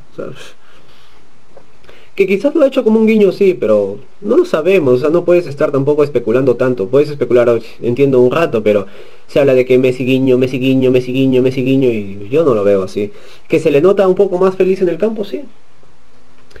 Que lo que sí yo consideraría no un guiño, sino alguna señal positiva, es cuando acabó el partido del PSG. O sea, lo puedes tomar de una forma o de otra. Porque acabó el partido del PSG y Messi no se le vio con la cabeza gacha.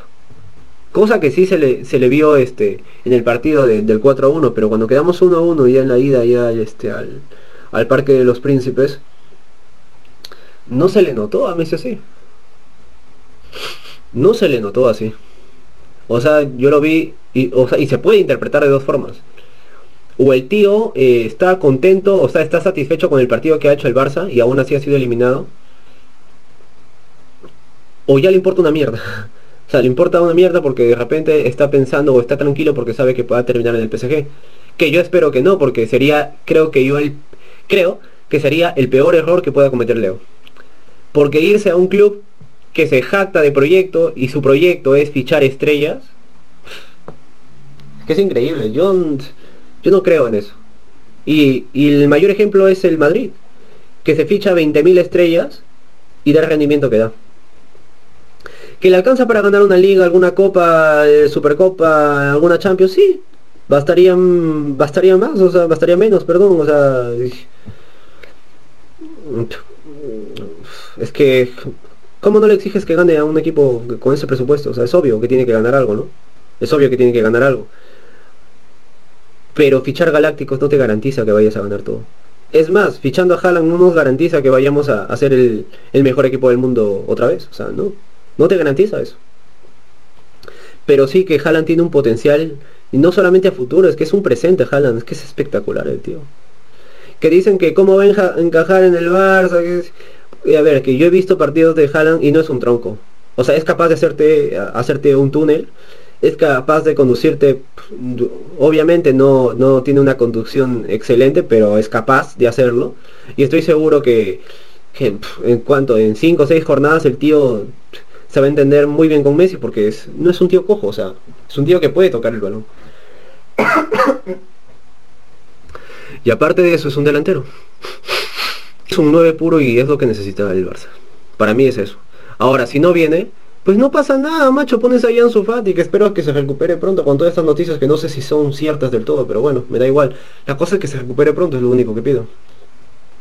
Si no traes a Haaland, pones ahí a Ansu Fati. Que el tío ha demostrado que tiene muchísimo gol. Muchísimo gol, es que es un 9, o sea, que quizás no llegue a ser el mejor 9 del mundo, quizás sí, pero no sirve, macho, no sirve. Ahora, yo creo sí, de que si no fichamos a Haaland esta temporada, pues ya Haaland está perdido. Porque yo dudo mucho que se quede una temporada más en el Dortmund, la verdad.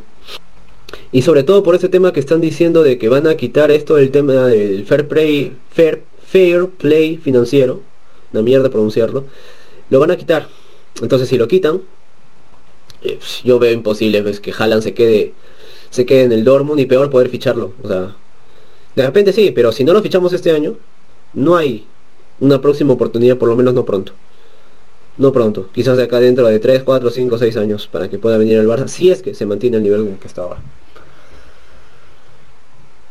Pero bueno, yo me imagino, por ejemplo, jugando a Haaland con la con, Messi dándole asistencias, es que yo me imagino los, los partidos mínimo 6 a 1 cada partido, o sea, es que claro, obviamente con, con algún tipo de equipo, ¿no? Si es un equipo que se tiran atrás, pues 6 a 1 es complicado poder, poder meterle 6 a 1, pero de que ganamos los partidos, que tenemos mucha probabilidad, está claro que, con Haaland la probabilidad aumenta, o sea, es increíble, es un jugador increíble. Y ahora lo voy a comentar brevemente por qué no ficharía Mbappé, porque el simple hecho de, lo que pasa con él, o sea, es un tío de que está neymarizado. Ese es el término que yo, yo usaría, neymarizado. Un jugador que tiene tanto contacto con Neymar, es que para mí se pudre. La verdad, para mí se pudre, que quizás no todo sí, pero yo estoy seguro que la relación con Mbappé es demasiado buena porque los dos son delanteros, o sea, se tienen que hablar sí o sí. Entonces, un jugador que ha convivido con Neymar es que yo creo que se pudre, la verdad, se pudre. Se pudre porque no lo sé. Y si mal no recuerdo, en la época que todavía estaba Neymar, eh, Messi eh, comenzó a pintarse el cabello, ¿no? Cosas raras que en Leo jamás había, jamás te hubieras imaginado ver a Leo con el pelo amarillo, dorado, lo que sea. Pero yo creo que estas cosas, estas cosas son muy de Neymar. La verdad, son muy de Neymar y no me gusta. Me parece que Mbappé está demasiado neymarizado y en el sentido de que ya con la edad que tiene, creo que tiene 20, 21, no sé qué edad tiene el tío. Ya, o sea, por el hecho de que la prensa, eh, las redes sociales, todo este tema de la actualidad que te puede volver una estrella en un segundo, porque actualmente, actualmente lo es, es una estrella del fútbol.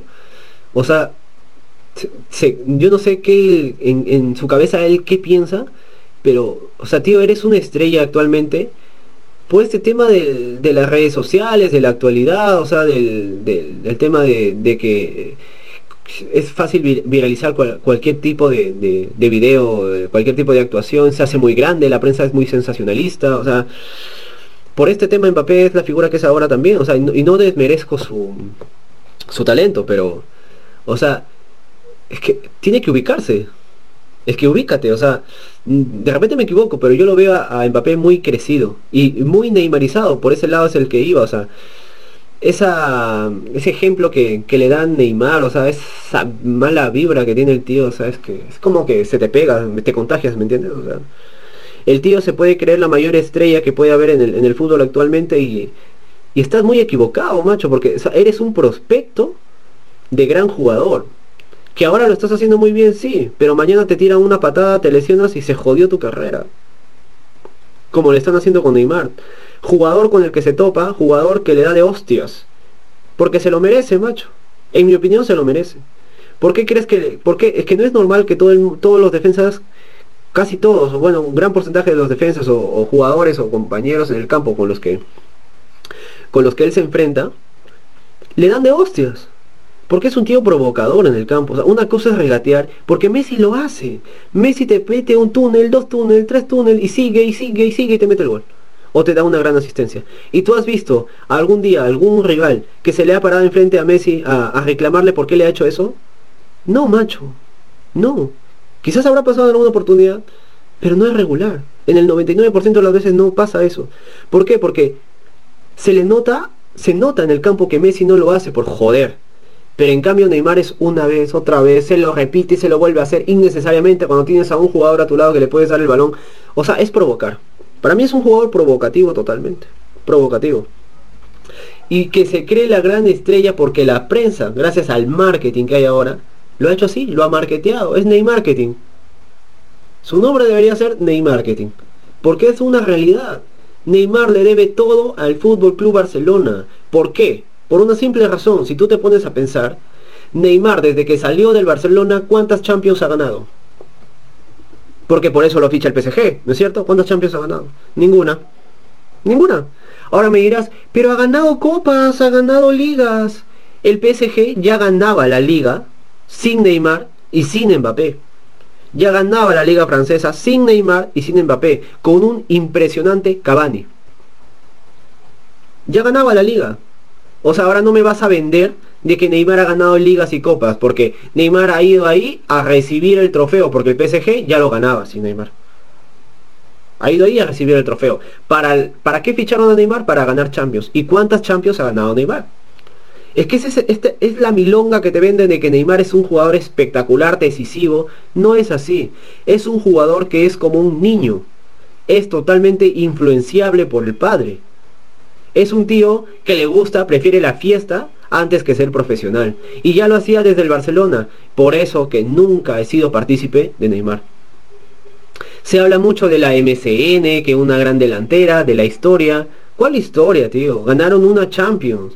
Y luego recuerdo el partido contra la Juventus, que, nos eliminó el, después de eliminar al PSG, que se habla de que Neymar lo dio todo, perdió 20.000 balones porque el tío se quería hacer ir solo de todos y meter el gol solo. Eso no es fútbol, macho. Si haces eso en un campo de juego, eso no es fútbol. No, no entiendes el fútbol, cómo es.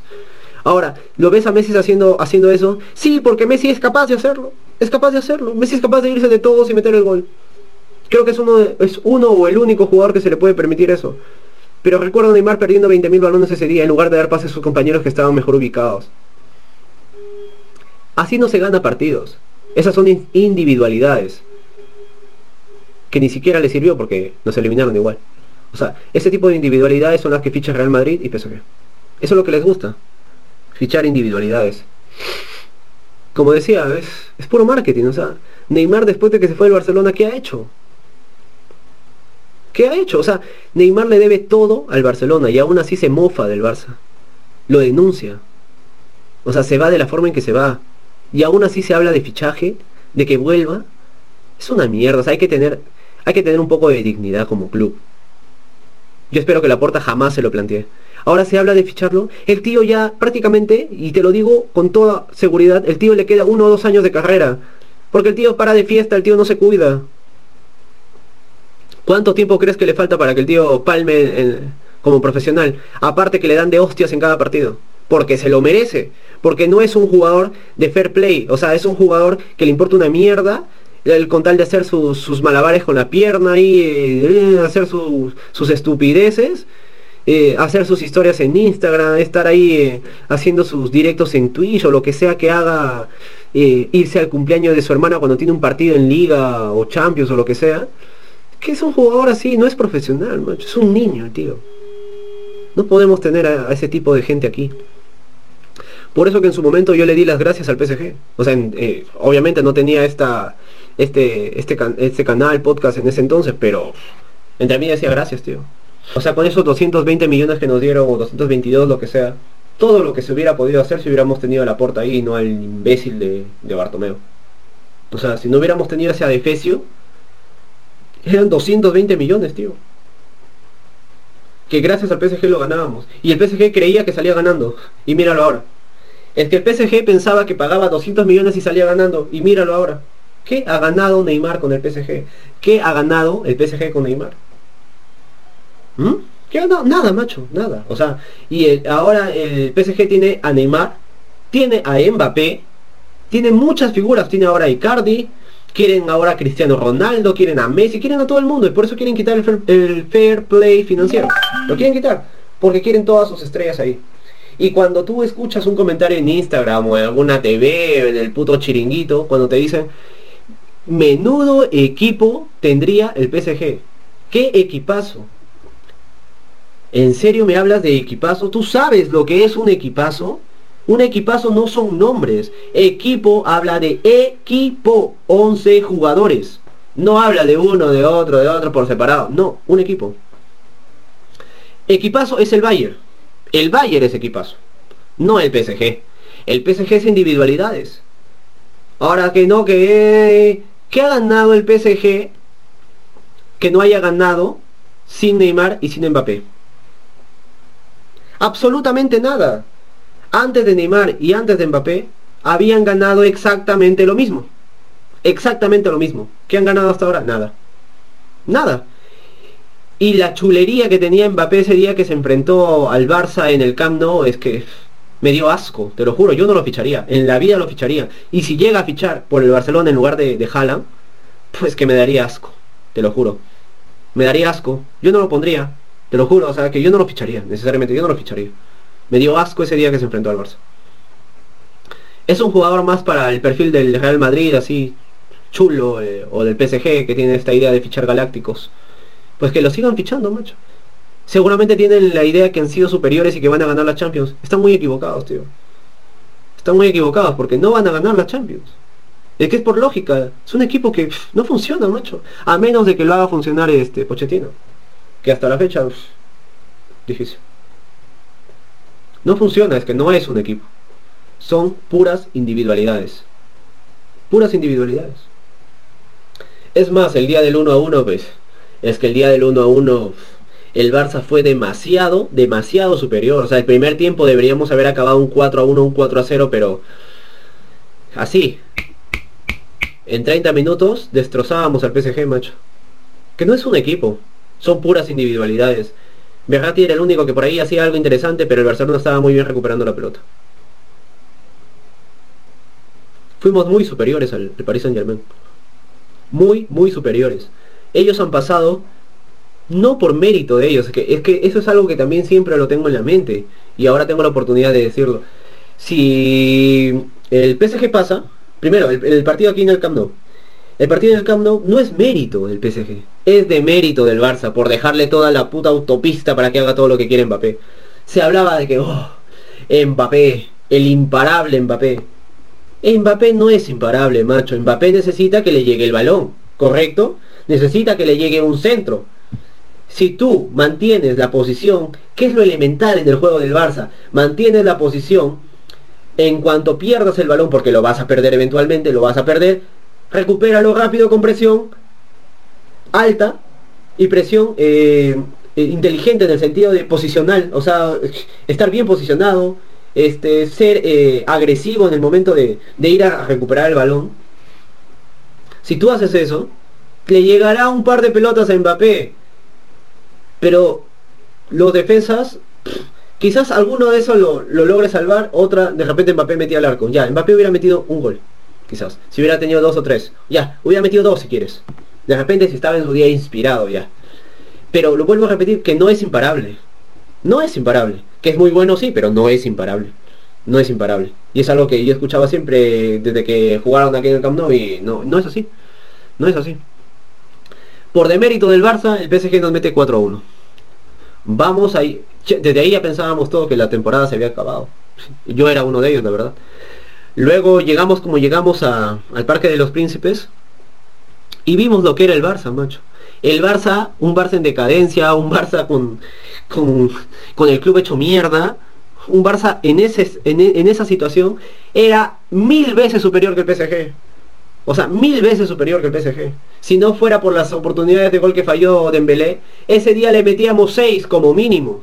Como mínimo le metíamos 6, porque estoy seguro que Leo, al ver el marcador 4 a 0, 4 a 1 o 5 a 1, Leo se motiva, tío. Se motiva y le metíamos 6, 7, 8. ¿Por qué? Porque el PSG se veía en la obligación de atacar al Barcelona. Hubiéramos metido 8 en el Parque de los Príncipes. Pero no se dio, no se dio porque bueno, no, no hubo efectividad. Pero fue un repaso, fue un repaso, era atacar, atacar, atacar, el PSG no sabía por dónde le llegaba. Y se terminó metiendo atrás. Y se habla, no, es que eh, Pochettino lo planteó así, no lo planteó así. El Barcelona obligó al PSG a meterse atrás. Lo obligó. Por eso que la eliminatoria no lo, no la, no, no, la decanta el PSG. La decanta el Barcelona. En la, en el Camp Nou, por dejarle la vía libre a Mbappé, es de mérito del Barça. Y en el 1 a 1 es mérito del Barça. Pero en general, el Barcelona no pasa por demérito del Barcelona, no por mérito del PSG. No, aquí no estamos hablando de un equipo como el Bayern, o sea, el Bayern es otra historia. Es un equipo a un nivel que está muy encima del que estamos ahora. Que, que, que creo que ahora le podríamos competir, sí, pero ganarle es otra cosa. Que podríamos competirle, sí, pero ganarle es otra cosa. Pero si hablamos del PSG es que es una burla. Cuando yo escuchaba hablar de que el PSG nos iba, nos iba a meter este, otra goleada, los primeros días era obvio porque el equipo venía como venía. Era obvio porque el equipo venía como venía. Pero cuando decían que el Barcelona no, iba a ser capaz de, hacerle ni cosquillas al, PSG, es que hay que ver, hay que, hay que ver un poco el partido del PSG para que su defensa es horrible. Su defensa es, un, es un espanto. A ver, ¿qué jugador tú cambiarías del Paris Saint Germain y lo traerías al Barça. Creo que el único que por ahí podría podríamos traer sería Berratti. Porque yo ni a Mbappé lo traería, macho. Está demasiado, como te digo, a mi parecer está neymarizado. Yo no lo traería. Es un tío que no, no lo traería. Por eso te digo, ¿qué jugador, aparte de Berratti, qué jugador lo cambiarías para traerlo al Barça? O sea, es que no cambiaría ninguno, tío. O sea, que no es por más galáctico que sea su equipo, no gana, macho, no gana, no gana porque no son un equipo. El fútbol no va de, estrellitas, o sea, que te pueden ganar una vez, dos veces, sí, pero el fútbol no puede, no va, definitivamente no va de estrellitas. Y si tú tienes esa idea, pues obviamente, eh, si, si no lo eres, pues ya tienes que mentalizarte y cambiarte, tienes que ser de Real Madrid o del PSG, macho. Si tienes la mentalidad de que las estrellitas te ganan los partidos, pues tienes que ir cambiándote. ¿eh? Si quieres que eres del Barça y tienes esa mentalidad, tienes que pasarte del Real Madrid o al PSG, macho, tienes toda la vía libre tienes que cambiarte de equipo, porque ¿qué haces aquí? Si quieres el resultadismo, tienes que ser de Real Madrid. O sea, es sí. O sea, es por lógica. Si te gusta el resultadismo y no te importa cómo ganar los partidos a pedradas al área, haciendo llaves de judo a los delanteros, eh, eh, tirándote en el área para provocar penaltis, ¿no? Es este tipo de cosas así que eh, ayudas arbitrales, expulsiones que no se dan en los partidos, o sea, ese tipo de cosas. Si quieres, si te encanta ese tipo de, cosas y ganar así y no te interesa, pues tienes que ser del Madrid, macho. O sea, ¿qué, haces siendo del Barça si es que lo eres? O sea, o si quieres serlo. Si eres, eh, si uno de esa mentalidad del, resultadismo, eh, pues vete al, vete, al Madrid, macho. Ahora que ya, ya, me imagino si no ganamos el doblete en esta temporada, el fracaso de Kuma, si seguimos jugando como seguimos jugando y perdemos la liga o la copa o los dos, me importa una mierda. Sinceramente a mí me importa poco. ¿Por qué? Porque el equipo va mejorando. El Barcelona en toda la historia, por lo menos en los últimos años que ha ganado algo, ha, sido, ha sido haciendo un fútbol impresionante. Un fútbol increíble. Así el Barcelona ha ganado. Por eso soy del Barcelona y no soy del Real Madrid, no soy del PSG o soy de otro equipo. El Barcelona ha ganado currándola, jugando de una manera que nadie lo ha hecho. Y que lo, intentan y hasta la fecha lo intentan y no, no, nadie puede eh, jugar como ese Barcelona de hace algunos años. Que el, Manchester City lo intenta porque está Pep, obviamente que sí.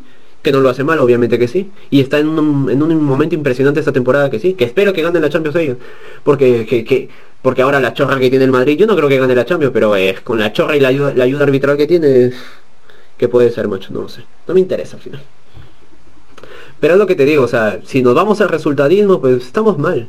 Eso no evita que no critiquemos, o sea, si hay que criticar, criticamos, pero si nos vamos a basar solamente en los resultados, es que puedes ganar o puedes perder, o sea, no siempre vas a ganar, puedes ganar o puedes perder, pero hay formas de competir, o sea, y no se puede competir como, como, como, estuvimos en el Bayern, por ejemplo. Aparte que en el Bayern también, el, en este caso Setien, que bueno, lo trajeron, aparte que él aceptó también, no debería de haber llegado en esa etapa de la, de la temporada, pero bueno, vino. Y tampoco reaccionó, o sea, el hecho de no meter a no meter a Dembélé cuando nos estaban metiendo una paliza el, el, el, Bayern, o sea, ni siquiera arriesgaste metiendo a Dembélé, porque nos podían meter más goles, sí, pero arriesgate al menos a meter dos, tres más, o sea, por dignidad. Y no metiendo a Dembélé, pues habla muy mal también de, de, de Quique Setién, la verdad. O sea, yo tampoco soy muy de Quique Setién, que no digo que sea mal técnico, pero le faltó huevos contra el, contra el Bayern y le faltó huevos en general que la plantilla también estaba eh, con, ah, con esos aires de grandeza por la... Porque es que son, tíos que son millonarios, son futbolistas, son estrellas, tienen esos aires. y Setting no tenía las pelotas para, para poder solventarlo. No tenía, o sea, no, no, tiene el, ese rango que quizás pueda tener Kuman, o sea, el rango de decir, o sea, eh, Kuman de repente, quizás, pienso yo, que le tiene mucho mayor respeto por lo que representa Kuman. Porque de repente quizás eh, sería otra la historia. Y esa es una de las ventajas que tiene Kuman, que eso de que, apuesta por los jóvenes no es del todo cierto, porque no apuesta por los jóvenes no es del todo cierto, o sea, se ve un poco obligado a hacerlo, pero lo que sí recalco es de que le da la confianza en las oportunidades que les da. Que a veces lo señala sacándolo del campo, no digo que no. Y tampoco creo que sea algo negativo, porque si tú estás en el máximo nivel del fútbol mundial, tienes que saber sobreponerte de ello. Yo creo que Kuma les ayuda también a eso, no creo que sea un tío que les, les pegue gritos todo el día. Sabe gestionar a la plantilla, ahora si tú no eres capaz de solventar eso, pues serás muy bueno, pero tienes que irte. O sea, buscar una nueva oportunidad. Es lo que le pido, por ejemplo, a Grisman, que era realmente de lo que se trataba el video. Me he ido desviando un poco, pero ya lo he explicado, creo, muy bien lo de Grisman. Entonces ya, ya es que yo creo que Griezmann debería hacerse una autocrítica y decir, es que no funciona, macho, no funciona, eh, mejor me voy a un equipo donde yo sea importante, donde marque más goles, donde, no sé, sea titular, eh, indiscutible. No lo sé, pero yo no lo veo, la verdad, este, otra temporada más aquí en el Barça. Espero que no, que no esté otra temporada aquí en el Barça. Ya me he extendido mucho, creo que estamos más allá de más de una hora. Como decía un inicio, no quería hacer la publicidad al inicio porque sé que, jode un poco, así es que... El programa, como ya saben, se llama Culé sin filtro, lo encuentran en Spotify, en el podcast de Spotify, en la, plataforma de Spotify, en los podcasts, ahí en la sección. Eh, no sé si se sube automáticamente a Apple, Apple Podcast, lo voy a, si es que se puede, lo voy a subir también, lo voy a dejar. Todos estos enlaces lo voy a dejar ahí en la descripción del podcast. Supongo que se puede poner una descripción, pondré el enlace ahí. Igual, igual al Twitter, eh, tenemos, tenemos un Twitter, ahí lo voy a, lo voy a, lo voy a textear en la descripción del, podcast. ¿Qué más? Eh, pues nada, eh, vamos, el siguiente video que tengo, que, que bueno, tenía preparado, no pensé grabar este, este, este podcast hoy, pero bueno, se dio, se dio la oportunidad, no sé, bueno, se dio. Pensaba grabar un video de solamente Mbappé, pero ya he hablado un poco, así que no creo que valga la pena hablar más de Mbappé. Voy a ver si subo de, algún otro tema, si tienen alguna sugerencia ya me lo podrán dejar por las redes sociales. Eh, también también eh, este mismo audio lo voy a subir eh, con alguna imagen o algún video, si es que se puede, porque ya saben cómo es el puto copyright. Aparte que no lo sé si YouTube me va a aceptar el video por el tema de las lisuras, pero es que es que eh, lo tengo que expresar así, o sea, no hago este podcast para, para medirme, o sea, hago esto porque siento que me ayuda eh, a, desfogar un poco la tensión, eh, yo que sé, me gusta hablar de este tema y, por eso lo subo, no lo subo porque estoy cuidando de, mis palabras, así YouTube. No creo que me lo bloquee porque al final no tiene ningún tipo de, de copyright ni nada, sino que me lo puede bloquear para algún sector, es decir, o sea, no restrinja, es la palabra correcta. Es no restrinja el video para menores de edad y para que puedan escucharlo, pero bueno, eso va a depender de que, de que ustedes me lo dejen en los comentarios, si es que lo creen conveniente, y si no, pues seguiremos así, porque la verdad es mucho más fácil hablar, eh, como tiene que ser, hablarlo y, ya, y subirlo. Y si YouTube lo restringe para menores de edad, pues lo restringe, macho, ¿qué vamos a hacer? Lo restringe y, normal y hablaremos lo que tenemos que, que hablar. Eh, la modalidad de subirlo a YouTube también va a ser un poco como audio. Voy a ver si subo algún tipo de imágenes para hacerlo más interactivo, pero básicamente va a ser eso. Eh, ya ha sido demasiado tiempo. Eh, espero que, no sé si realmente alguien va a escuchar el audio, espero que sí. Voy a seguir subiendo, esperemos que vayamos creciendo. Si sabes de alguien que le, que le gustaría escucharlo, pues recomiéndalo. Eh, si quiero sí recalcar algo si es que le he faltado el respeto a algún tipo de futbolista, youtuber o lo que sea que he mencionado que se me haya pasado la mano, pues lo siento, no ha sido realmente la intención del video. Trato de, explicar mi punto de vista lo mejor posible, pero seguramente se me puede ir eh, eh, alguna palabra, alguna lisura, pero, pero eh, no, no, ha sido con, no ha sido nada personal, solamente es tratando de explicar el, mi punto. Eh, yo no tengo nada más que decir, espero que, puedan seguir el podcast, nos puedan seguir también por YouTube, por las redes sociales, en este caso Twitter. Eh, espero que poder grabar, si no es hoy, de repente mañana otro, otro capítulo, aprovechando ahora que estamos en este parón de selecciones, que es un puto asco, que quizás sea el próximo tema que tomemos, que es un puto asco esto de, las, de los parones de, selecciones. Bueno, eh, nos veremos en un, en un próximo episodio. Nos veremos en los próximos días, supongo. Así que, como les digo, eh, suscríbanse al canal de YouTube, que lo voy a dejar en la descripción, a este podcast, a las redes sociales y denle un like, eh, comenten, eh, si están de acuerdo, en desacuerdo, lo que quieran. Déjenlo en los comentarios. Nos vemos pronto. Cuídense. Adiós.